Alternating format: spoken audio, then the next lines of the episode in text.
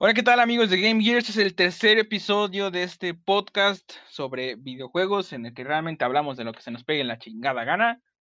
Y el día de hoy tenemos un equipo diferente a lo que hemos estado presentando, que pues ha sido nuestra tradición desde el primer capítulo. Eh, como siempre, mi fiel acompañante, el, con quien inició este proyecto junto conmigo, eh, Andrés. Su típico saludito nada más de Lola. No hay pedo, no hay pedo. Eh, en recientes días se nos unió al equipo de Game Gear eh, un vato que va a estar con nosotros ayudándonos a crear contenido, a hacer streams. Supongo que de repente compartir uno que otro meme cuando se acuerde el güey. Es un conocido familiar, amigo de mi carnal, el Babs. Hola, hola, ¿qué tal? ¿Cómo están? Supongo que ya lo han visto. Si siguen la página, uno que otro stream por ahí. De hecho, en el día que estamos grabando este podcast, el vato se rifó a, hacer stream de un juego del que hablamos en programas pasados, del Microsoft Flight Simulator. Ahorita tocamos ese tema, supongo que también va a salir a la mesa ese pedo. El día de hoy también nos acompaña quien ha estado con nosotros desde el primer capítulo, con su audio ahí con notas y bajas. Creo que hoy se escucha mejor que nunca en la vida, el X. ¿Qué onda? ¿Qué pedo? y hoy tenemos a un invitadazo que me da un chingo de placer poder estar platicando con él. Ha sido mi amigo de años, creo que es el amigo más antiguo que tengo en este programa el día de hoy. El Mike. Hey, ¿qué onda amigos? ¿Cómo están? Mike, te quiero mucho. Creo que ya muchos, ya muchos lo conocen. Eh, Mike es el, la persona más amada y querida de la UPIXA, güey. Todo el mundo lo conoce. Es el chavo de todos, el papi de todos. Como debe de ser. Y el día de hoy, como otro invitado especial, Coliche, que va a estar supliendo el lugar del Rafa diciendo mamadas todo el tiempo, mi carnal Paulo. Pues es para lo único que funciona, ¿no? También para estar diciendo mamadas. Pero bueno, aquí estoy. Efectivamente, fue la única habilidad que le dio Diosito. bueno, el tema del día de hoy, y que pues igual va a dar un poquito de qué hablar, y creo que ya me di cuenta hablando ahorita tras bambalinas que tenemos opiniones muy diferentes, algunas personas aquí, Va a ser sobre los gráficos en los videojuegos, pero no únicamente hablando sobre el apartado gráfico, sino pues, su influencia, la manera en que se ha ido desarrollando, las tecnologías que influyen en ese pedo. Y realmente, ¿qué tiene más peso a la hora de elegir qué juegas? Si un videojuego se ve bonito o si un videojuego tiene una jugabilidad de huevos.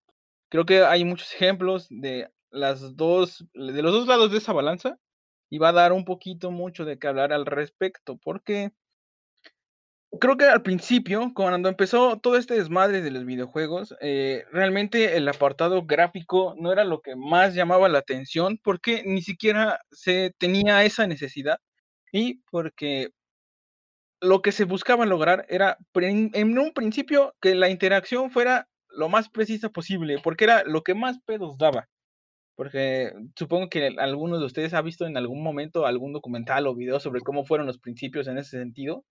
Y mm, el primer jueguito que, que se creó como en un tipo como radar, que se veía así como con láser verde, todo culero, que apenas si respondían los controles que eran como unas, este, como esas madres que se ocupan para subir y bajar el volumen, güey, no me acuerdo cómo se llaman esas pendejadas que se ruedan. Y Ándale, eran como perillas con las que iban controlando la raqueta con la que iban haciendo el jueguito de tenis y así. Entonces, creo que en un principio como tal, los, el apartado gráfico no era lo que se buscaba como ponerle el enfoque. Y eso, ¿creen que conforme fue pasando el tiempo fue cambiando? ¿Creen que como fue avanzando, conforme fue avanzando la tecnología, el apartado gráfico fue teniendo cada vez más peso en el que los jugadores decidieran o no jugar un juego si se veía mejor o peor que otros respecto a las generaciones o respecto a cómo se iba llevando esa evolución gráfica en los videojuegos? Eh, pues mm, yo creo que al principio no se tenía como tal la tecnología. Yo supongo que mm, ha de haber mm, habido, en balde la redundancia, que eh, pues sí ya años o tiempo de desarrollo para un videojuego, el primer videojuego, ¿no? El que dices de, del Tennis for Two. Este, pero en sí el software que había, el software, el hardware que había y la tecnología que había no iba enfocado hacia eso, ¿no? Eh, y esto pues lo hemos visto con muchas más compañías, güey. Por ejemplo, Nintendo cuando sacó su Virtual Boy. ¿Sí era el Virtual Boy? El de casco El de visor, ¿no? realidad. Que se veía Ajá. rojo, todo culero. Ajá. Eh, fue una, un gran concepto, güey, que lo abandonaron por muchos años y lo volvieron a retomar actualmente. Pero para la época, eh, siento que eh, la tecnología y, la- y el hardware que había no era lo adecuado, porque pues te mareabas con su pinche luz roja, este, te dejaba ciego, ¿no? Me Sí. parece. No, Y bueno, pues- creo que les causaba mareos y náuseas bien cabronas también. Ajá, pues sí. O sea, no era lo óptimo eh, para ni el tiempo para lanzar ese concepto. Yo creo. Sí. Fue una idea como que. Sí, fue algo visionario porque no se retomó ese tipo de ideas hasta muchos años después. Pero no fue el tiempo porque no existía la tecnología suficiente como para lo que querían lograr. Luego, pinches Exacto. juegos en monocromáticos en un pinche color rojo chillón, chingame la vista también. Como Y luego también este, muy cerca de los ojos, güey, o que se veía muy chiquito, pues no sé, igual no ayudó mucho, o que también fue muy criticado, güey, por la postura que tenías Sí, al, al jugarlo, porque pues prácticamente el visor era estático y estaba sobre una base que tenías que poner en una mesa o en una Ajá. superficie plana, y tú pues estabas como jorobado, güey, o agachado. Ajá, este, intentando pues ver lo que eh, es- estaba en el visor. Y aparte pues el control, ¿no? Estaba culerillo. sí, en ese sentido sí se mamaron los que diseñaron esa madre, porque yo sé que a lo mejor había más complicaciones con el pedo de la alimentación, pero pues todavía hoy en día el Oculus Rift no es inalámbrico, creo. Ahí hay varios visores que siguen funcionando por medio de conectores, pero los diseños son mucho mejores y ya tienen el sistema como que de agarre a la cabeza para que no tengas que estar batallando con esas madres. Y no entiendo Pues cómo en es ese momento no se les ocurrió, güey. Según yo, ahorita no hay como tal un visor eh, completamente inalámbrico. Según yo. Sí, creo que no. Más todos que los que utilizan el teléfono, ¿no? Que pues lo metes en el, en el propio visor y ya. Puedes Sí. andar libremente, pero pues todos se conectan a la PC o a la consola, creo. Sí. Ahí te voy a diferir. Existe el Oculus Go, es nuevo, tiene, no sé, como cinco meses que salió. Esa cosa es, funciona standalone. Obviamente lo puedes conectar a tu PC para que funcione mejor, pero sí, sí funciona sin PC, sin nada más, solo el Oculus. Pero acaba de salir, como dices, hace relativamente poco, o sea, cinco meses no es mucho tiempo. Mm, Sí, ya es actualidad prácticamente tiempos de coronavirus. De hecho, yo a mí me tocó este como que su versión beta, porque hace en, en enero, en enero fue este, fui a una plaza que está ahí en Polanco de realidad virtual que estaba mostrando la beta de, de ese dispositivo. Entonces nos mostraron cómo funcionaba más o menos, como dijo el buen Babs, y nos dieron a probar un juego que era de parecido al que acaban de lanzar el día de hoy, de Microsoft. Entonces, aquí la cuestión era que, su diferencia con el, los dispositivos que no, no son del todo inalámbricos es que también como dijeron, funciona mejor si lo conectas a la PC, pero también es muy funcional si es inalámbrico. Aquí también es que no funcionaba, no se veían muy bien, los gráficos todavía fallaban y llegaba un momento en el que si tú querías voltear o tú querías hacer algo diferente, como que se trababa. No, como era la beta, aún tenía muchas, muchas fallas. Sí, supongo que aparte de las limitaciones de que sea una tecnología nueva, güey, si tan solo los visores utilizándolos en una pinche computadora, una pinche PC Master Race bien mamada, güey, la- batallan en ciertos juegos. Se necesita una computadora muy chetada para poder usar realidad virtual.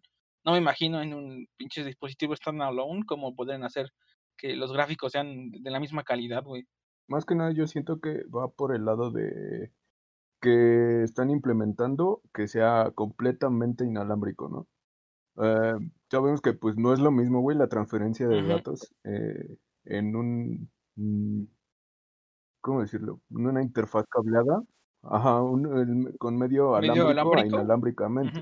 Y eso pues lo vemos completamente diario, güey, con nuestro wifi, ¿no? Te alejas un poquito y pues se va a la chingada la señal. Eh, exactamente, y es lo que yo pienso, ¿no? O sea, los avances tecnológicos sí han tenido que ver bastante en el mundo de los videojuegos como tal, incluso como ustedes mencionan, la realidad virtual y todo eso. Pero hay que detallar bastante que, como así como dice Andrés, que siempre hemos tenido en cuenta de que tanto los medios guiados como no guiados, o en este caso inalámbricos y, y, y no inalámbricos, pues sí tienen diferencias que los hacen mejores que otros. Y entonces, en este caso, hablando de tecnologías que requieren una alta calibración en cuanto a sensores, en cuanto a movimientos, tal vez temperatura, incluso posiciones, estamos de acuerdo de que en el caso de una conexión inalámbrica puede presentar mucho delay o incluso interrupciones tanto de ruido o de situaciones que estén cerca. Entonces, por lo tanto, yo opino que sí, en este caso sí se tenía, sí se podría implementar tal vez sistemas inalámbricos, pero no en su totalidad. Esto lo podemos ver incluso también en audífonos, como dice Andrés, en la red. Siempre va a ser mejor estar conectado mediante un cable que incluso con medios inalámbricos, siendo que aunque sea que estos sean más caros o de diferente calidad. Pero sí se puede tener tal vez una mezcla, pero yo opino que para que un dispositivo funcione totalmente inalámbricamente, sí necesitan pasar muchos avances más e incluso varios años más, ¿no? Y a lo que se refieren del Oculus Rift Go, siento que a lo que más lo que más destaca, yo no sabía de su existencia, la verdad, pero siento que lo que más destaca es lo que menciona, ¿no? Su manera independiente de operar, que no necesita como tal una computadora, sin embargo, cuando está conectado a la computadora opera de una de una mayor con un mayor rendimiento entonces me parece que va de la mano con todo ¿no? sabes lo que yo observé respecto a ese dispositivo es que cuando me cuando me pusieron los los lentes por así decirlo es que estaban vinculados por así decirlo la computadora con los lentes con una memoria USB tenían una memoria USB cada una lo que hacía que ese vínculo como que fuera aún más fuerte, no del todo inalámbrico y tampoco conectados al 100. Entonces eso fue lo que a mí me tocó ver, lo de, ese dispositivo, la beta. Y aparte me comentabas que todo el pedo de la manera en que se realizaba el pedo del movimiento era muy incómodo, ¿no? Sí, es que te digo que lo estábamos probando con un juego que era más o menos como el de el que lanzaron hoy de Microsoft. Como el Flight Simulator. Ándale. Y haz de cuenta que tú querías voltear a ver el paisaje y como que, como lo dijo Mike, se veía el delay o el paisaje no se mostraba al 100. Después querías voltear a otro lado y pasaba lo mismo, se bugueaba y no se mostraba bien el paisaje, hasta incluso se mostraba como que la profundidad, todo, todo, todo blanco solamente funcionaba al 100 si no te movías y veías siempre recto. El paisaje como que se mostraba, pero no, no muy bien. Entonces, bueno, en ese sentido, el pedo tecnológico creo que obviamente siempre va a ser la limitante mayor que tienen los videojuegos en ese sentido. Creo que no siempre los avances que se van dando van enfocados hacia su utilización en esta industria, a pesar de que pues ya hemos tocado muchas veces el tema de la importancia y el tamaño que cada vez ha ido ganando más y más este desmadre. Pero en un principio las tecnologías que se terminan utilizando aquí no son pensadas para que se utilicen en el mundo de los videojuegos. Ya hablábamos, por ejemplo, de este pedo de, la conectividad y la transferencia de datos por medios inalámbricos, güey. Ahorita el pedo del 5G, ve cómo la gente se la pasa mame y mame con el 5G y la pinche ignorancia hace que cueste más trabajo avanzar en ese sentido. Y, mm, por ejemplo, en otros años, cuando em, empezó el pedo del motion capture, cuando lo se usaba para películas, para hacer efectos especiales en ese sentido, eh, realmente ese desmadre empezó para el cine y poco a poco se fue adoptando para hacer videojuegos con físicas y movimientos de actores y el pedo del movimiento facial más y más realista para los juegos que lo necesitaran. Y no sé si alguno de ustedes en algún momento jugó un juego de Xbox 360 que se llamaba Eleanor, que fue como que noticia muy cabrón. Bueno, fue muy sonado en su momento por la calidad que tenían en el movimiento de las caras de los personajes y que utilizaban el motion capture enfocado más hacia los rasgos faciales y ese pedo para su momento ese pinche juego estuvo hiper cabrón, güey.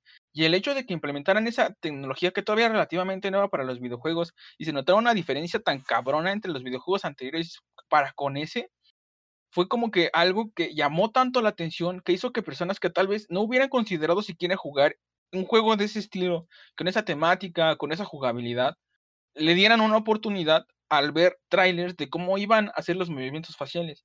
Entonces, en ese caso estamos hablando de un videojuego al que sí afectó directamente el apartado gráfico, el que apostaran por sacar algo que no era de esta industria, utilizarlo, aprender a utilizarlo bien y darle una aplicación para el videojuego en sí. Entonces, ahí algo... Y eso, eso también ahorita lo estamos viendo más con, con ahorita que van a sacar las nuevas consolas. Este, lo que van a implementar que es el ray tracing, güey, para la iluminación en ciertos mm, en ciertas escenas en donde tienen que combinar eh, lo grabado en la realidad, en la vida real, y lo que se hace con CGI, güey. Que es lo que también comentábamos en un trabajo de, que hicimos de la escuela, de lo de las nuevas consolas que van a implementar este, esta técnica que se utiliza mucho en el cine eh, para cuando hacen películas de animación y pues este tipo de películas que mezclan la realidad con imágenes hechas o producidas por computadora. Y hablando un poquito más de Leleanor, yo sí lo jugué. Está muy chido, güey. La historia está muy chida. Es este de detectives. Y más allá de, lo que decías de que el motion capture, también implementaron mucho lo que eran las sombras. Eh, porque para, ¿cómo decirlo? Para tú poder investigar un caso, tenías, ahora sí que, como eres un detective, este, tenías que eh, moverte por el entorno y ver cosas del entorno. Entonces implementaron muchísimo lo del shading, eh, implementaron lo de la, calidad de las sombras, porque pues obviamente si vas a, tienes un juego con esa temática, este, no puedes, no, no, las, tus texturas o tu, tu calidad de imagen no puede ser mala, porque al, tratarse de detectives y al tratarse de investigar casos, eh, las cosas más pequeñas pueden influir, ¿no? Eh, igual no sabemos mucho porque pues no somos policías, ni forenses, ni criminalistas, pero en, los juegos, pues sí, en, en, este caso en específico, sí se utilizaron tecnologías y herramientas de renderizado y etcétera, que, que ayudaron a que este juego, igual si no es muy conocido, las personas que lo conocen dicen que es un pinche juegazo. Y tienen razón. La neta, a mí me gustó mucho la temática y cómo se ve. Eso que decías del motion capture está súper pasado de lanza, güey.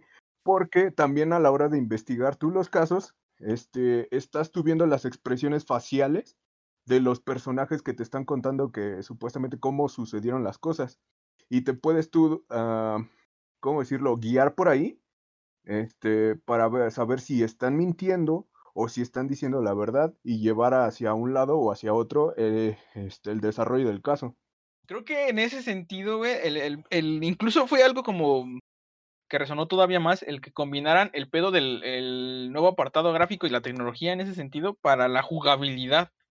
Y que es algo bastante difícil de hacer porque el, el ponerle expresiones que dijeran diferentes tipos de, cosas dependiendo de, no sé, la misión, el caso en el que estuvieras, o de lo que se supone que deberían de estar, como deberían de estar reaccionando los personajes en esas circunstancias, también fue algo que mm, causó mucho como que impacto, güey. Y yo hasta la fecha no lo jugué cuando salió, güey. Te estoy hablando de que el no lo probé cuando ya tenía como unos cuatro años que había salido ese pinche juego. Ya tenía yo el PlayStation 4 y ese juego era de Xbox 360, güey. Y cuando lo vi me, me quedé, no mames, ¿qué pedo, güey? ¿Por qué no hacen todos los juegos así? Pero pues supongo que no. Yo todavía, yo recuerdo que todavía lo jugué en Play 3, güey. De hecho, lo compré en un bundle. Venían varios juegos de Rockstar. y yo ni siquiera lo conocía, güey. Después ya lo probé y dije, no mames, se ve muy perro, güey. Por esto que te digo, de que utilizaron mm, los gestos faciales de los personajes. Y recuerdo mucho, güey, que, que cuando estabas como entrevistándolos, este, volteaban hacia otro lado, este, como que se hacían los desentendidos, güey. Igual eso con la inteligencia artificial, dependiendo, no es tan complicada, yo lo sé, porque pues eh, ya tienes como unas líneas marcadas para cómo llevar los casos, ¿no? Sí. Pero eh, también hay que considerar que esa inteligencia artificial está muy perra para cuando eh, pues salió este juego, que fue, mm, ¿Cómo en qué año salió, güey? Yo creo que debe ser como del 2010, güey, 2012 más o menos. Ve, o sea, o sea, ahí ni siquiera ah, eh, era muy conocida, güey, este, este pedo de la inteligencia artificial, de eh, redes neuronales, este, data, data science y mierdas así, ¿no? Eh, pero el, el implementarlo y la neta Rockstar, güey, se, se arriesgó muchísimo porque pues, pues no mucha gente conoce Eleanor, güey. Sí, porque es, un juego de Rockstar. ajá, porque pues de Rockstar siempre nos vamos como que los juegos emblema, güey, que pues, son los Grand Theft Auto y si acaso Red Dead Redemption, ¿no? Sí. Este, pero con ese juego me mamó, a mí me mamó, estuvo muy perro, güey. Y la neta quiero conseguirme el, la palanca del Play 3 solo para volver a jugar ese y Red Dead Redemption, el primero. Está muy perro. Bueno, en este caso estamos presentando estos juegos en los que, bueno, hablamos nada más de la Eleanor, pero no es el único juego en el que el apartado gráfico representó como que un punto muy importante para las personas que decidieron comprarlo y decidieron darle una oportunidad al juego. Y en el otro lado de la balanza, en esta discusión, están las personas que opinan que realmente lo que más importa en un videojuego y que siempre va a ganar a cualquier pedo gráfico eh, son este, las partes de las mecánicas, jugabilidad, otro tipo de cuestiones que no necesariamente tienen que ver directamente con el apartado gráfico de un juego. Y dan muchos ejemplos de juegos clásicos, lo que son, no sé, juegos de la Nintendo 64, el Metal Slug, por ejemplo, que es de los juegos insignia de juegos en 2D que se ven y se juegan súper chingón, que puedes jugar en cualquier momento con amigos, solito, y aún así se disfrutan, y que realmente no son un... lo, también, también los Metal Gear, güey, los para PlayStation, no mames, están Sí. súper cerdos y se veían súper culeros, güey. Bueno, O sea, hablamos de, de, de imágenes todavía que se veían pixeleadas, güey. Y aunque sí los personajes ya se movían mejor, ya tenían una movilidad no tan robótica, igual decías, "Mm, no, como que sí le falta detallar ciertas cosas. Cuando pues, mm, por ejemplo, cuando salió el, el- Play 2 que sacaron God of War, el, el God of War que sacaron se veía súper perro, güey, ya para esa, para esa generación. Y había juegos que en donde todavía se movían bien pinches robóticos los, los personajes, o se veían pixeleados todavía, o las cine, a- aún así las cinemáticas también se veían pixeleadas. entonces, en ese sentido, el pedo de que en algunos juegos las gráficas tengan mucho peso. Por ejemplo, cuando salió e- el, pedo de, del Crisis, el primer Crisis, que fue como un antes y un después en la pelea entre si las consolas o la PC tenían mejores gráficas, llegó ese juego para callarle el hocico a los que jugaban en consola. Pero hasta antes de ese juego realmente el enfoque no estaba tanto en las PCs.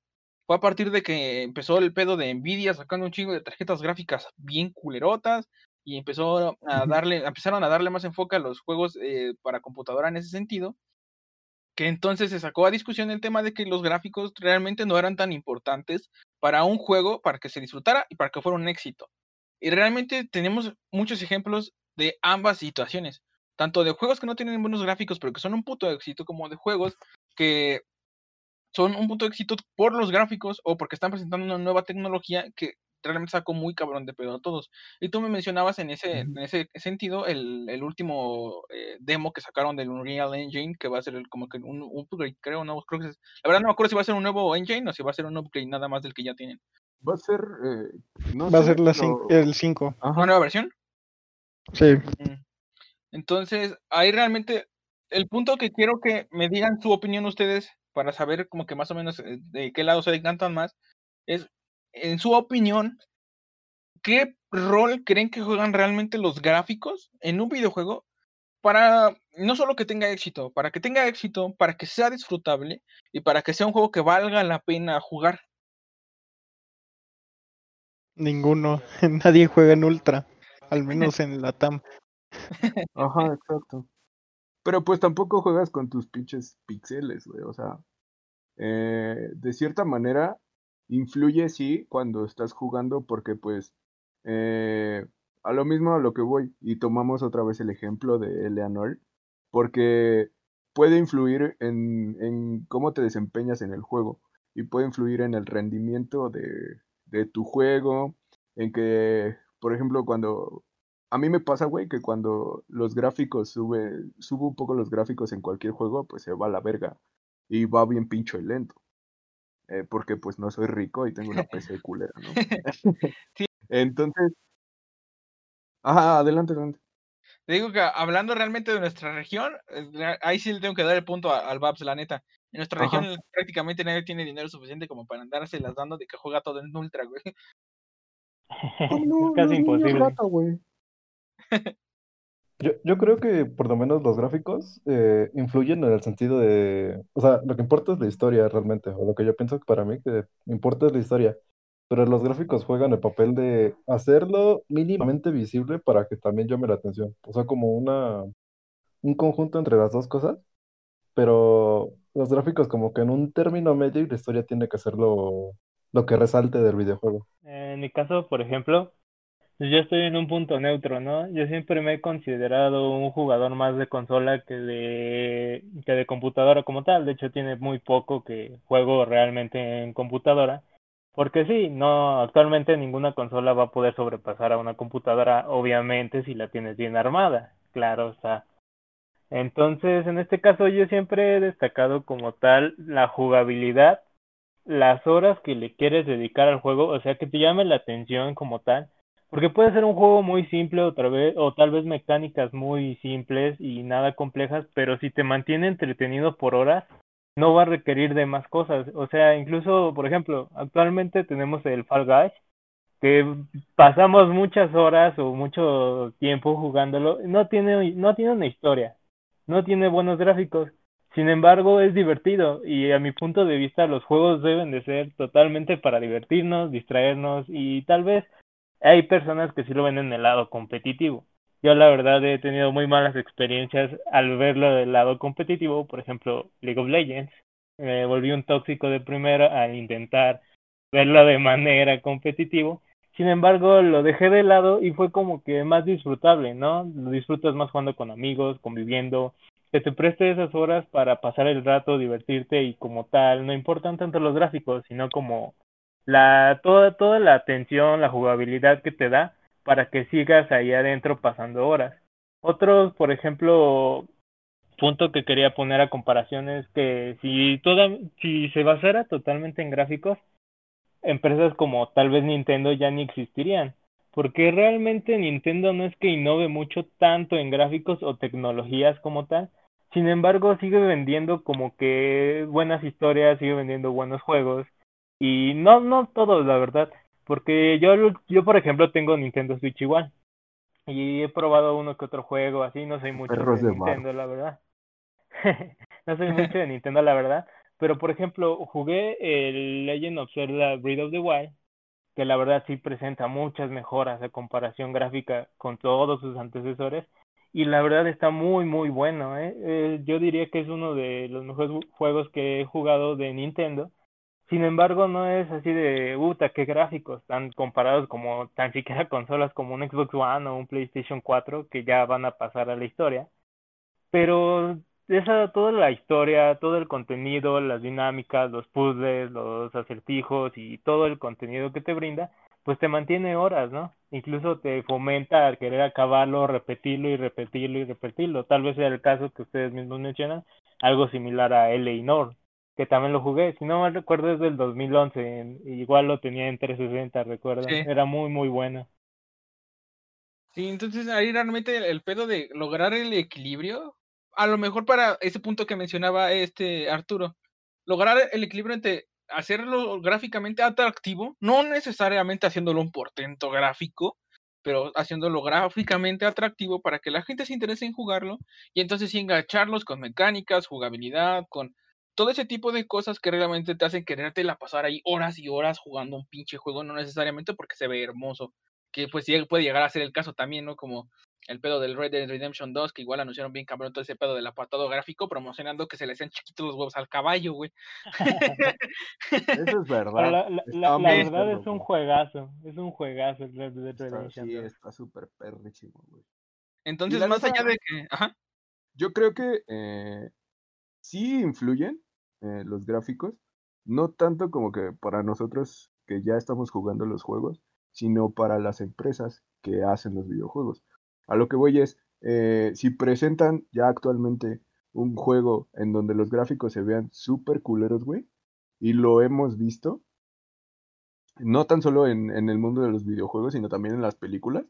Eh, por ejemplo, fue muy sonado el caso de Sonic, güey, en donde pinche Sonic se veía culera la versión de Sonic, la primera versión de Sonic, Mm, y los sí. criticaron y les tiraron con todo, güey. Sin embargo, eh, eh, a lo que voy es, cuando una, una empresa eh, em- presenta un juego en estos eventos, que pues ya hablamos, al- lo, lo que están presentando es algo visual y que se tiene que ver muy cabrón, güey, para que llame la atención de los potenciales clientes. En ese caso, si no fueran importantes para ellos los gráficos y la evolución de estos gráficos, pues en sus consolas no implementarían lo del HDR, no, no implementarían este, gráficas específicas o el hard no mejorarían el hardware, sino seguirían sacando la misma consola. Eh, tampoco existiría pues lo, lo, de eh, eh, para el caso de las pantallas, lo de la tasa de refresco eh, o esta tecnología que hace que cuando tienes una gráfica muy perra y tu monitor no es este como que muy bueno, tiene una tasa de refresco baja, no implementarían la tecnología de que, ok, vamos a limitar tus, tus frames por segundo de tu gráfica para que pues no te pase que tu imagen en, eh, tu pantalla se, se vea cortada, güey, o que pues no sé, que tengas como una especie de lag cuando tú estás jugando. Entonces ahí vas más hacia el punto de que todo ese pedo es por el bien de la industria, porque es lo que llama más la atención del público en general que consume este pedo. Ajá, y lo vemos, ¿no? Con, con las presentaciones cuando, por ejemplo, a mí me mamó como el pinche tráiler de Spider-Man, otra vez lo vuelvo a repetir, se ve súper perro, güey. Las gráficas Pinche juego bien Se, se ve, se ve muy perro, güey, la verdad. Y fue lo que llamó la atención de la gente, güey, el cómo las texturas del traje se ven, pues, realistas, güey, se ven como si lo estuvieras viendo personalmente. Eh, igual los movimientos, pues, se ven bien, no se ven robóticos otra vez. Y este, es lo que presentaron. Y lo visual, siento que para, no solo para los videojuegos, sino, sino para la, las industrias en general, siempre lo visual es más llamativo y es lo primero que las personas buscan y ya después, pues ya, en el caso de esta industria, pues ya ven la jugabilidad, este, qué, mm, qué requisitos eh, tiene el juego para tú poder correrlo y que se vea así, o si no se ve así, pues eh, que se vea bien. Sí. Y realmente el pedo de la jugabilidad y las mecánicas es en lo que más la cagan últimamente, güey. Y por lo que al final de cuentas pinches proyectos que les meten un putero de presupuesto terminan no teniendo éxito. Así que pues, lograr el equilibrio está cabrón. Pues en ese caso, este, hay otra cosa de la que podríamos hablar, que es, son los remakes. O sea, pon tú que sí tienen que ver lo que, los gráficos y la jugabilidad, pero ahí tenemos ejemplos ahorita con todos los remakes que están haciendo del Crash. ¿Cuántas personas no disfrutaron el Crash en el Play 1, en el Play 2? Y por la jugabilidad, por cómo te entretenía, por todos los, los niveles que había en el juego.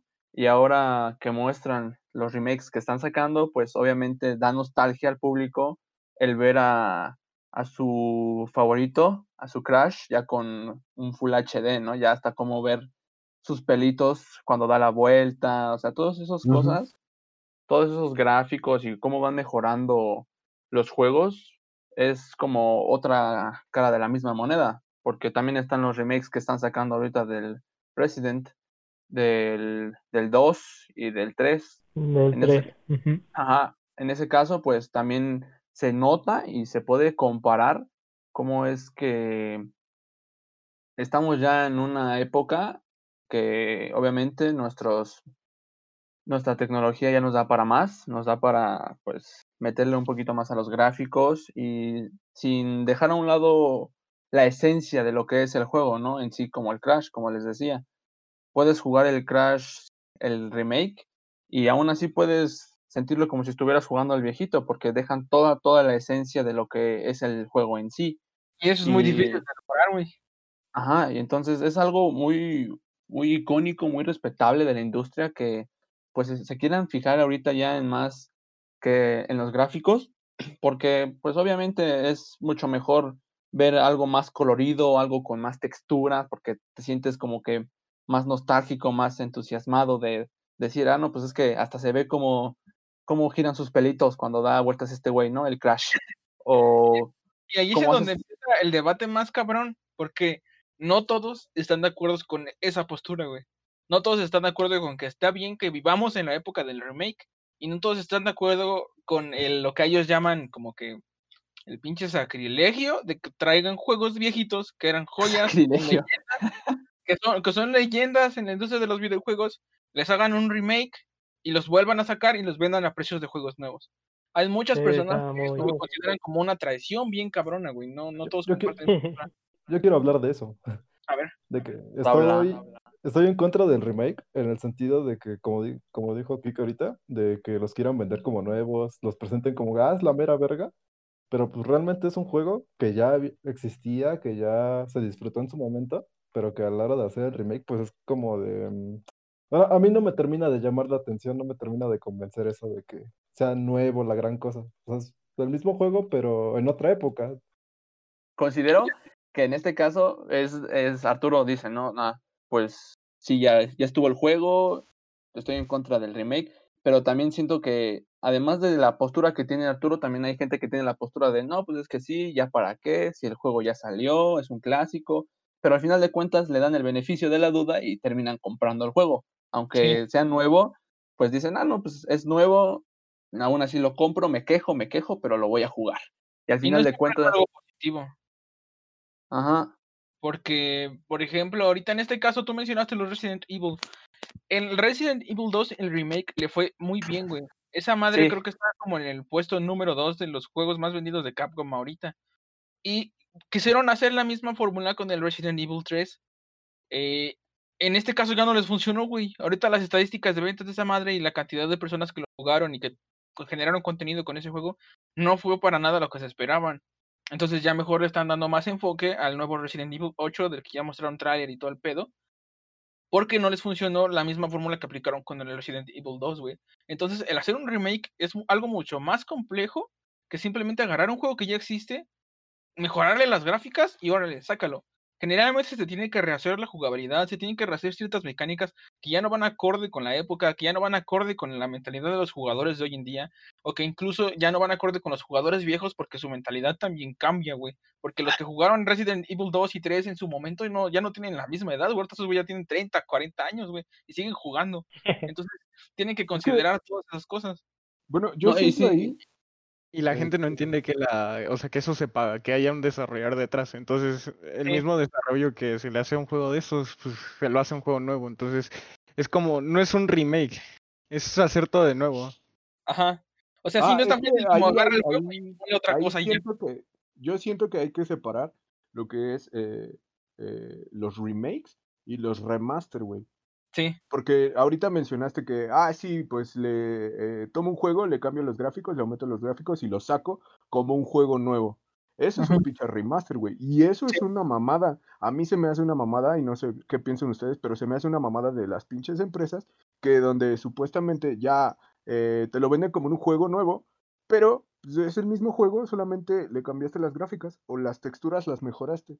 No mames, güey. O sea, eh, ¿cómo vas a explotar así a tu, a tu público? Y Sí. sin embargo, lo que comentan de cuando hacen un remake, lo, lo que ahorita dijo este eh, Babs, eh, no toman en cuenta que hay un desarrollo atrás de todo ese juego, que sí lo hicieron desde el principio, sí, con un concepto que ya existía, sin embargo, eh, lo tomaron y lo trataron de renovar. Y ahí, ahí también quiero mencionar algo que eh, no se me hace tan chido de que empiecen a sacar tantos remakes y tantos remasters, porque se pierde como esa innovación, güey. Eso es lo Sí. que la gente quiere. O sea, literalmente es como de, ¿por qué no volvieron a hacer esto? ¿Por qué no es igual al Halo 3? ¿Por qué Ajá. Pero- Halo 4 no es Halo 3? Y ¿Cómo es lo- es Nunca lo vas a tener a nadie contento.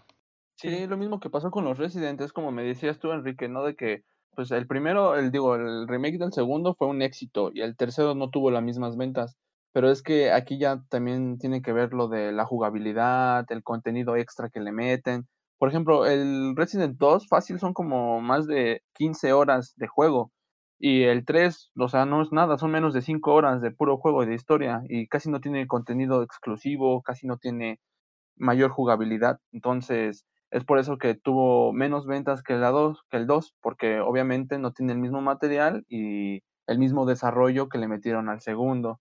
Entonces, por eso también ya no tuvo las mismas ventas y tampoco el mismo éxito. Por lo mismo de las horas y la jugabilidad, el contenido exclusivo y todo lo que le meten. ¿Qué ibas a decir, Mike?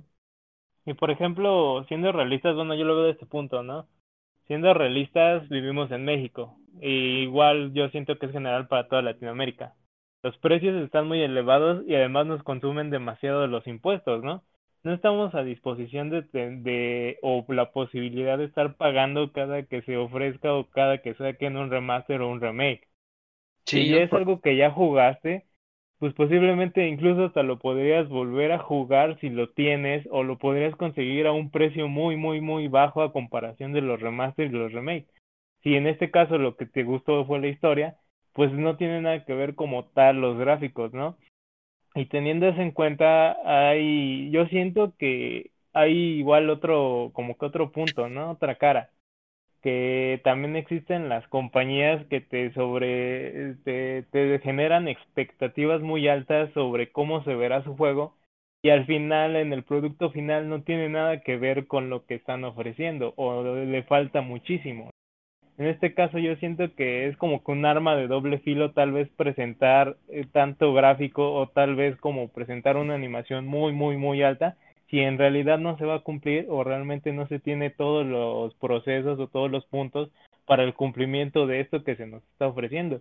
Y pues en este caso, como decían, o sea, sí hay un proceso de programación, este, nosotros lo conocemos, estudiamos un poco de eso, tal vez no mucho, a mí no me gusta mucho programar, eh, pero pues tenemos eso en cuenta pero estamos hablando de compañías muy grandes, realmente sacan cientos de juegos al año y no es como que les cueste mucho como tal teniendo tantos desarrolladores. Preocúpense los indies, pero seamos realistas. Los indies no generan tanto en animación o en gráficos. Ellos, ellos, los indies se venden porque o tienen algo muy, muy remarcable o una historia muy buena, ¿no? O Sí, una jugabilidad muy buena o diferente, güey. Es a lo que. Exactamente. Eh, los indies sí tienen que innovar y sí tienen que eh, probar nuevas no, no. fórmulas. Eso no aplica, porque, o sea, entonces le estás diciendo que a los desarrollos grandes sean flojos. Ah, pues ahí está tu Halo con sus sí, 50 teraflops, tus 150 teraflops. Y de hecho, algo, algo que sacaron. algo que yo vi es que no necesariamente se trata de que sean flojos, güey. Algo que están teniendo bien cabrón pedos las desarrolladoras de videojuegos por lo que están comentando. Yo me, me voy mucho en ese lado por eh, comunicadores como DioScript, güey, que me analizan bien a lo cabrón esos pedos. Que el pedo que tienen es de gestión del tiempo, güey, de gestión de actividades, de calendarios y de planes de trabajo.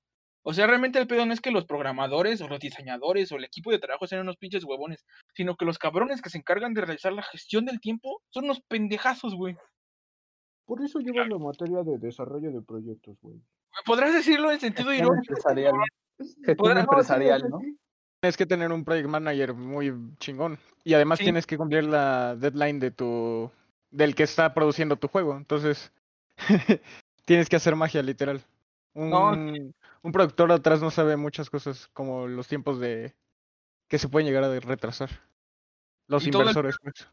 Y todo el pedo que implica eso, güey, el crunch en la industria de los videojuegos, la manera en que se explotan los, a los empleados, a los programadores, a los diseñadores, es, es una mierda realmente. Y es, toda esa mierda tiene relativamente poco tiempo que está empezando a salir. Entonces, es algo que a, a lo que todavía se tiene que analizar. el- o sea, ya nos decimos un chingo del tema, güey, está muy chingón este pedo. Pero siento que nos da para otros eh, episodios del podcast, tanto este pedo del el problema con la industria de los videojuegos y el desarrollo, y el pedo del el remake contra el reboot. Entonces, el reboot, pendejo, el remake contra el remaster. Remaster. Entonces, a ver, ¿qué les parece si esos dos temas los dejamos un poquito para otros episodios de este, de este programa, para quienes quieran estar? Mike, sé que eres invitado, pero si quieres estar para este debate de esos dos temas que sé que igual van a estar muy cabrones, igual estás invitado a estar aquí con nosotros. Este, Va, va, va, va. para darle un poquito ya a la sección de noticias, porque el tiempo se nos está acabando y el programa no puede durar dos pinches horas, güey. Porque sí tenemos un chingo de opiniones y cosas de qué decir respecto a esos otros dos temas que les digo, pero hay que dividir el pedo, si no se nos va a alargar de más. Entonces, para este, este tercer programa, la sección de noticias va a ser presentada de la mano de- del nuevo colaborador, ahora sí que ya le está echando ganas a las notas, al parecer, eh, el X. Así que, a ver, X, coméntanos cuáles han sido las noticias más relevantes de la semana que has visto, chismes, memes, cosas de juegos, qué pedo. Primero les platico. Ah, no sé si entraron en la semana que Fortnite eh, tuvo pedos con Apple, de que, por lo, por lo que entendí, por lo que leí, eh, Fortnite metió su propio sistema de pago y pues eso y rompe las reglas con Apple y lo sacaron de la App Store y después de ahí hubo un video que sacó Fortnite que estuvo llamativo pero era eso de que acusaba a Apple de monopolio y horas después de que bajaron a Fortnite de Apple, lo bajaron de la App Store de, de la Play Store, o por el mismo pedo. Pero ahí, hay- ahí pues- hay que recalcar que, este, o sea, Apple como tal sí bloqueó el juego, güey. O sea, no solo lo bajó de, la, de su App Store. Ya no puedes que- jugarlo ahorita. Ajá, Ahorita no puedes. dispositivos Ah. no puedes jugarlo. Sin embargo, Ah, sí, pero- eh, lo, lo que sucedió en la Play Store es que solamente lo bajaron de, este, De la plataforma, ¿no? de, de- de- de la Play Store. Sin embargo, todavía lo puedes instalar, lo puedes descargar, creo que de la Epic Store, el APK, y lo puedes seguir jugando en dispositivos Android. Y de hecho, creo que el, el CEO de Google, al- alguna caca grande de, de Google, este, dijo que esperan tener, este, seguir teniendo colaboraciones con Epic Games y este pues están eh, tratando de, de mantener conversaciones y negociaciones con Epic Games para volverlo a subir a la Play Store. Y creo que esto es más como ah, va más enfocado hacia ganarle mercado a Apple, güey. Porque Apple, Apple sí lo bloqueó completamente de todos sus dispositivos. Sí, exacto. Y eso pasó uno o dos días después de que lo bajaron. O sea, como el pedo se hizo muy grande, sí, Apple lo bajó. Yo, bueno, no sé qué piensan ustedes y sí digan como son un poco sus opiniones. Ah, o sea, Epic metió su propio sistema de pago y eso directamente es eh, evadir el contrato, no sé cómo lo llamen, pero o sea, infringió las reglas del contrato. Los Eso términos fue y pedo condiciones. de- o sea, eso fue pedo de Epic. Y ahí tiene la culpa Epic. Pero aquí el que se está viendo mal es Apple. No sé qué piensan ustedes de eso. Pues el hecho de que esos güeyes ya tuvieran preparada una pinche cinemática, casi casi que presentando un nuevo pinche evento en el juego, era Es porque que, es que ya lo sabían, porque el API de Apple es así. Hay muchos desarrolladores que están así, pero no le puedes hacer nada. entonces pues esos güeyes obviamente ya sabían que cuando hicieran esa mamada iba a pasar esto. Entonces ya estaban preparados para la polémica y para todo lo llamativo que iba a ser la nota, porque en cuanto se supo, no mames, en todos lados empezó a correr esa noticia, güey. Y luego, luego, toda Y- la primera reacción fue tirarle caca a Apple.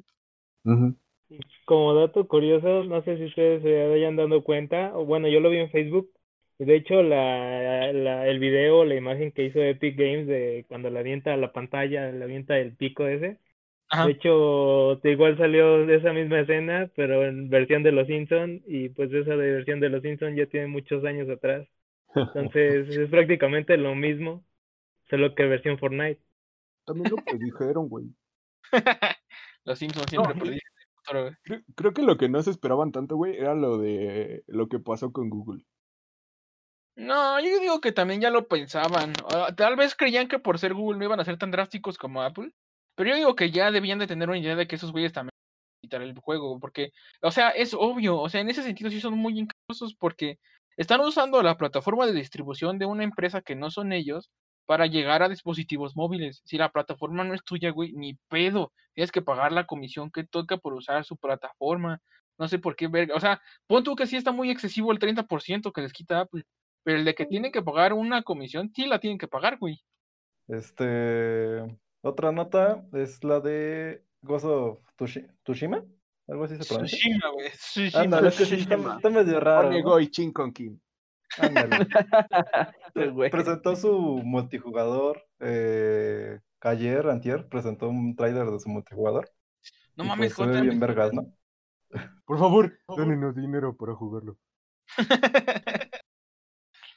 Ah, pero, güey, ¿cómo, ¿cómo verga el Ghost of Tsushima va a tener multijugador? ¿De qué va a tra- Me imagino que va a ser un multijugador como los de los Assassin's Creed, algo así, güey. Eh, yo Sí, supongo eh, que eh. va a ser muy parecido al de Red Dead Redemption. güey. Nu- Yo nunca creo lo- que va a ser parecido al de. ¿Cómo se llama? Ah, de Dark Souls. Que básicamente Ajá. van a ser duel- duelitos entre persona contra persona. Ah, Entonces yo siento que va a ser más así. eso va a estar bien culerote, güey. Van a, va a haber un chingo de videos de troleos, güey, como en el Dark Souls, que te espera el otro cabrón en la orillita y te tira a la verga. de la escalera, güey. No, y además de ese, de ese modo también se dice que va a haber un modo independiente de la historia principal con este grupos de dos y cuatro jugadores, o sea que puedes jugar la historia principal con dos o cuatro jugadores. Ah, qué pedo. Sí le están metiendo, güey. O sea, aparte de ya todo lo que traía el juego de inicio y el pinche exitoso que fue, le siguen metiendo galleta al desarrollo de esa madre, güey. ¿Qué pedo? Sí, la neta sí se rifaron con el, con el juego, se ve muy, muy chetado. Am, otra rápida es Fanatic con Nike, una colaboración. Creo que van a sacar ropa. Fanboy de chido. Fanatic. Sí, la neta sí soy fanboy, por eso la menciono. Pero pues creo que va a estar chido. Porque tiene colaboración con BMW y también se ven bien vergas los, los carros y todo.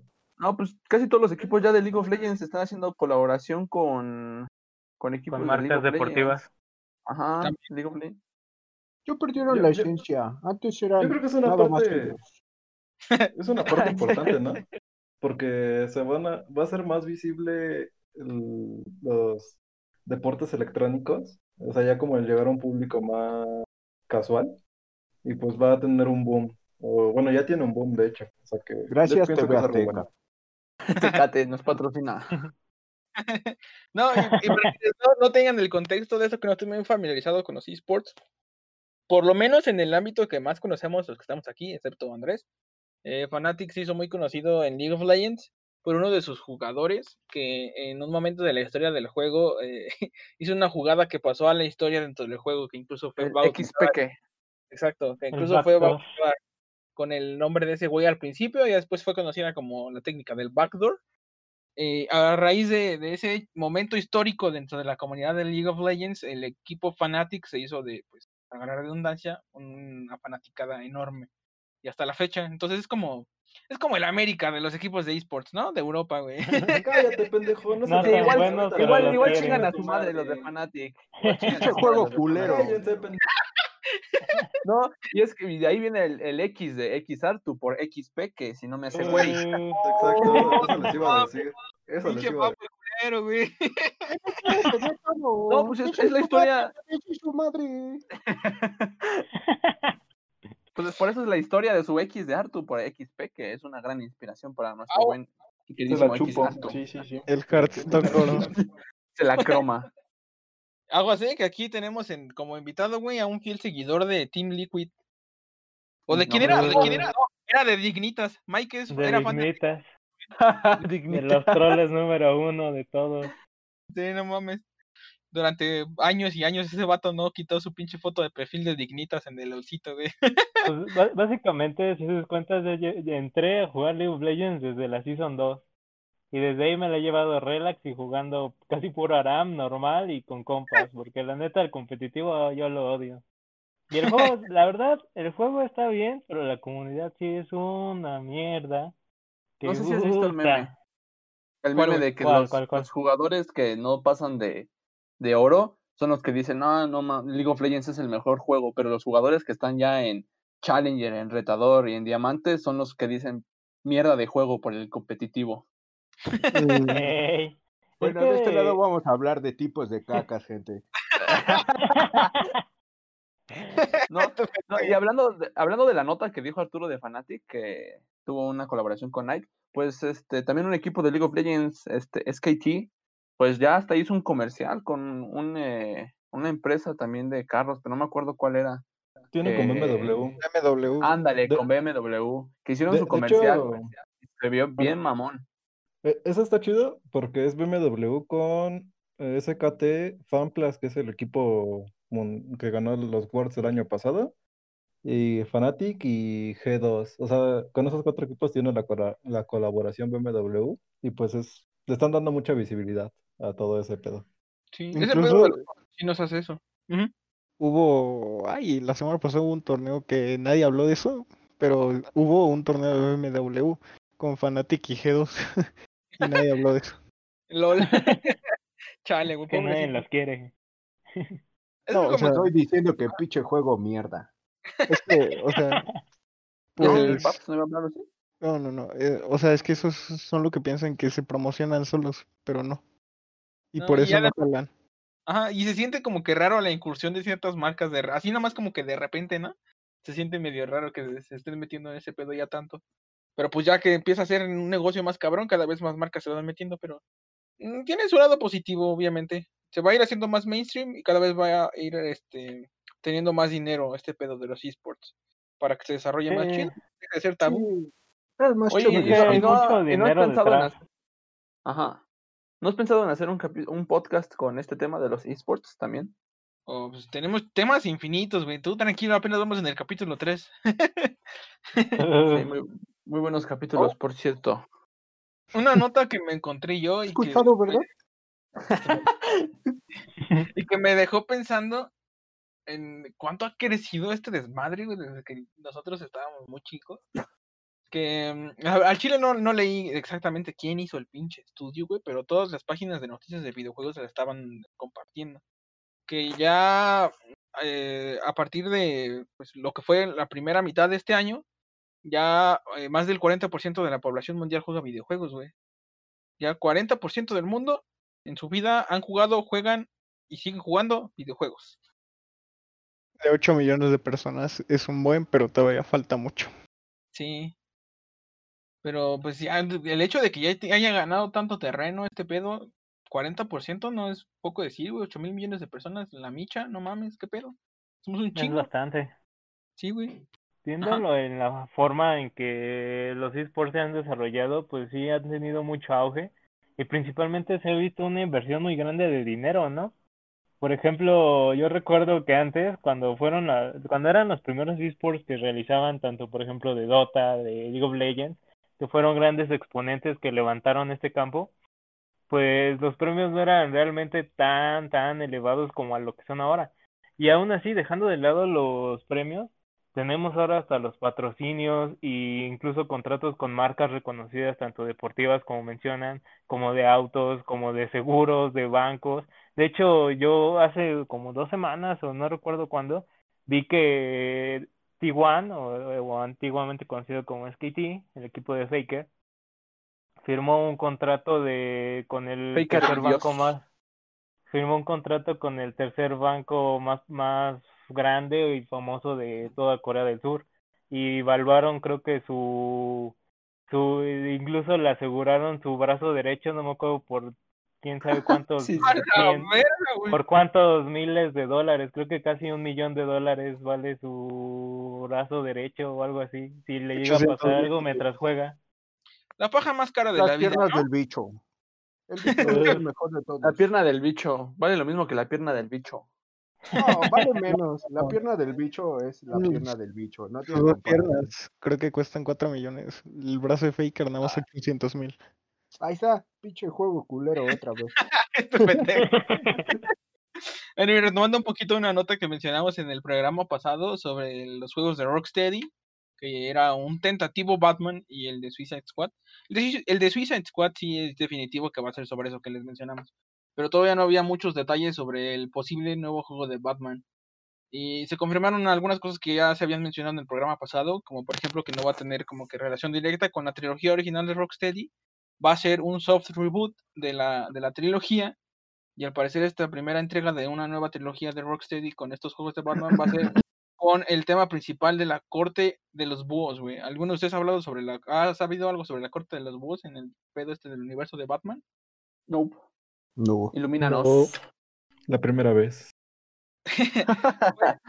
La verdad, yo sé mm, bastante poquito. La, la gran mayoría ha sido de videos que he visto en Top Comics y de cosas que vi de la serie de Gotham. Pero Uh, al, no. al parecer, este pedo de la tribunal, el tribunal de los búhos o la corte de los búhos, porque tiene diferentes nombres, es como si fueran los eh, Illuminati en el mundo de, de Batman, que realmente solamente fungen en Gotham. Son los padres fundadores de la ciudad, quienes crearon todo este desmadre y quienes realmente rigen y controlan todo lo que pasa en esta ciudad. Eh, Es George desde- Washington, ¿no? desde el accidente que transformó a, a Joker en Joker, la creación de los villanos, el que se morían los padres de Bruce Wayne, todos los eventos que han pasado en el mundo de Batman han sido controlados siempre y han sido plan de la corte de los búhos para mantener el control de la ciudad. Entonces son como que un enemigo muy... Supongo que le van a dar un enfoque más detectivesco a este juego, porque no veo manera en la que le metan más cosas de combate y jugabilidad a un villano principal que realmente es todo un pinche tribunal que se oculta bajo las sombras y que hace planes maquiavélicos y mamás así. Entonces, la verdad, quién sabe cómo vaya a estar el pedo. También anunciaron que eh, va a haber ah, ciertas ediciones a la y la que más hizo como que toda la gente se emocionara, porque en los juegos pasados, en la trilogía pasada no, no podías este, utilizar ciertas cosas eh, de los aditamentos de Batman. Y al parecer en esta eh, primera entrega va a ser posible que utilices el Batplane, güey, la batiala.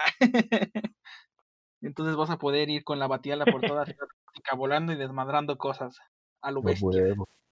Pues Eh. este, se dice que este, bueno, no es que este sábado va a ser lo de la DC Fandom. Entonces ahí se, ahí es como que están diciendo que a lo mejor ya van a revelar el nuevo juego de Batman. Además de la película con nuestro queridísimo Robert Pattinson. Acabo de ver una Am. noticia de que en la tienda de Nintendo se acabó de, bueno, tiene poco que se filtró una edición especial de Legend of Zelda Breath of the Wild 2. Entonces, más o menos esto sirve para confirmar que sí están trabajando en una segunda parte y de que pronto estará cerca de ser exhibida y tal vez presentada en alguna conferencia o algo así, ¿no? Supongo. Todo un leak, güey. Ese, es un leak en, en forma, no mames. Ah, Ese yo pin- también acabo de ver, creo que salió hoy, güey. Este. Eh, tuitearon, entre comillas, por error, este, en la cuenta de Twitter de, de Disney, que Disney Plus va a salir el 17 de noviembre ya para la TAM. Ah, no mames, gracias al señor. Igual no lo voy a comprar. Güey, Ese, ese tweet está bien cagado porque como dice Andrés, en teoría no se debía filtrar o no se debía tuitear, pero en el cabezado del tweet dice no publicar y ya dice la fecha después. Estrategias de marketing chidas. Eso fue marketing nada más. Es como cuando A te, publicar el 18 de agosto del 2020. es como cuando, cuando se te olvida el where en el delete. Yo, yo le quiero preguntar algo a, a Babs porque estuvo haciendo stream eh, a- hoy, creo que fue. Ah, del Flight Simulator. Ajá, ¿qué, qué le pareció? Que, quiero que nos dé unas ¿Cómo lo impresiones o Babs? algo. Su PC Master Race le, se la corrió al full. Yo le doy un 3. No, no es cierto. Sí, está muy pesado, ¿eh? Sí está muy pesado. Yo, yo lo intenté jugar en ultra. Pero, ah, no manches, me va como a 20 FPS en ultra. Está, está muy bueno, se ve muy bien. En medio, lo estoy jugando en medio en stream, porque no quería que petara. Y aún así, se ve, se ve medio bien. No es- y, y se maneja muy bien. El, el juego está muy bueno, la verdad. Yo vi que subiste a punto de chocar contra Chapultepec, güey. Ah, sí, choqué, Sí. choqué.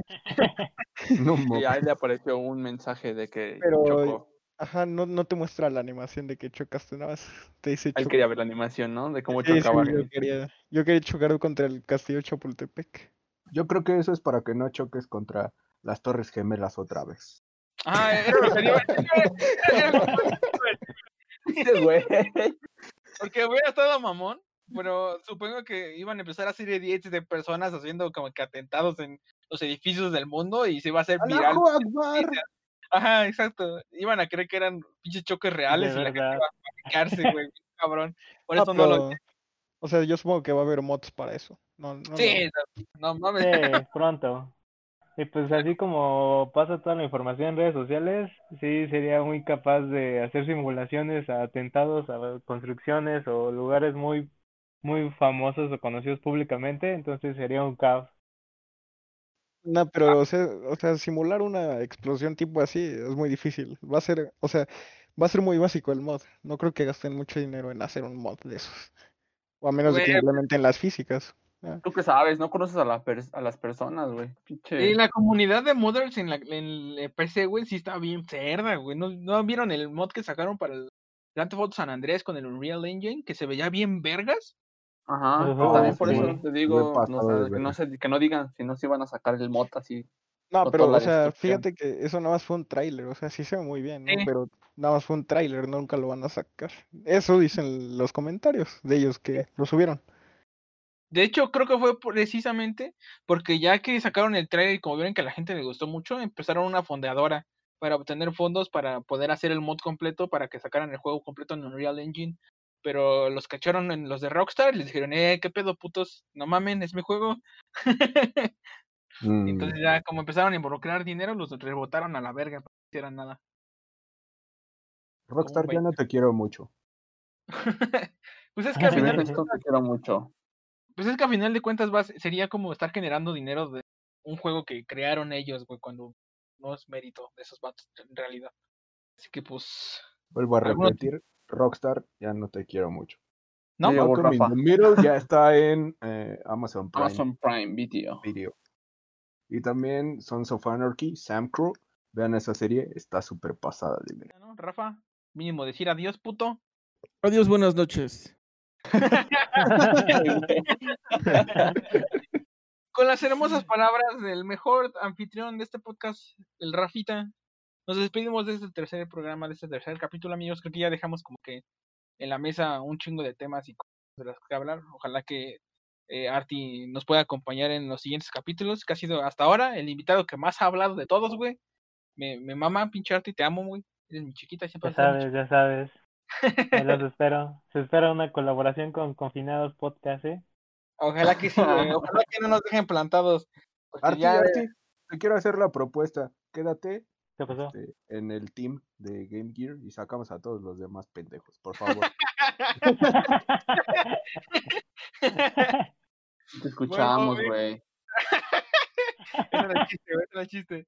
Pues sí, Bueno, muchas gracias por haber llegado hasta esta parte del programa, pero los que hayan llegado, ojalá que no nos quede tan largo, al final vamos a tener que editarlo, supongo, porque tenemos un poquito.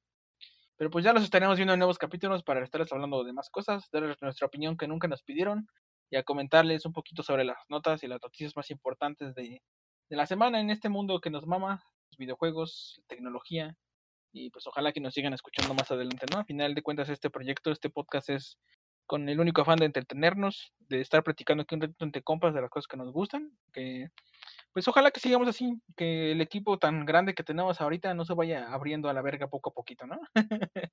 por favor, Mike, quédate con problema, nosotros. ¿eh? Eh, muchas gracias. donaciones. Ah, sí, el, el- el- este Arti también ya va a abrir su OnlyFans, va a estar vendiendo patas, igual que todos, está de moda vender patas. Efectivamente. Pero Por favor, cabe aclarar, este- cabe aclarar que su pata está chueca, entonces ahí, adivina no quién tienen- se la rompió. no- un no hijo de su tendrán el perra mismo- madre. precio. Sí, bueno, No, un a mí, un la, anécdota, la anécdota, la anécdota dice que se la rompió solito, la pata. El- A mí no me No, no, no. A ti te A no contaron mal. A y te ya te mal. torcieron, ya te Un torcieron. pinche cabrón se la rompió. Sí, No, un pendejo un hijo de la chingada ojete de mierda. Y así, la- y así lo perdonaste, Arti, así lo Un perdonaste. pinche chaparro, patas de molcajete, se la rompió. Yo nada más digo eso. No hay problema, no hay problema. Todo se soluciona con una- unas operaciones y unos tornillos. Todo queda bien. ¿Ya vieron por qué toda la, toda la Upixa ama a Arti? Sí, güey, es un pan de Dios, Arti es amor. Perdona a los hombres sin fémur. Bueno, muchas gracias por habernos acompañado. Así por última vez nos despedimos y adiós. Nos vemos en el siguiente capítulo. Cámara, despídense. Adiós. Bye, bye, bye. Cámara. Bye, bye, adiós. Muchas gracias. Bye. Bye, bye. Buena despedida.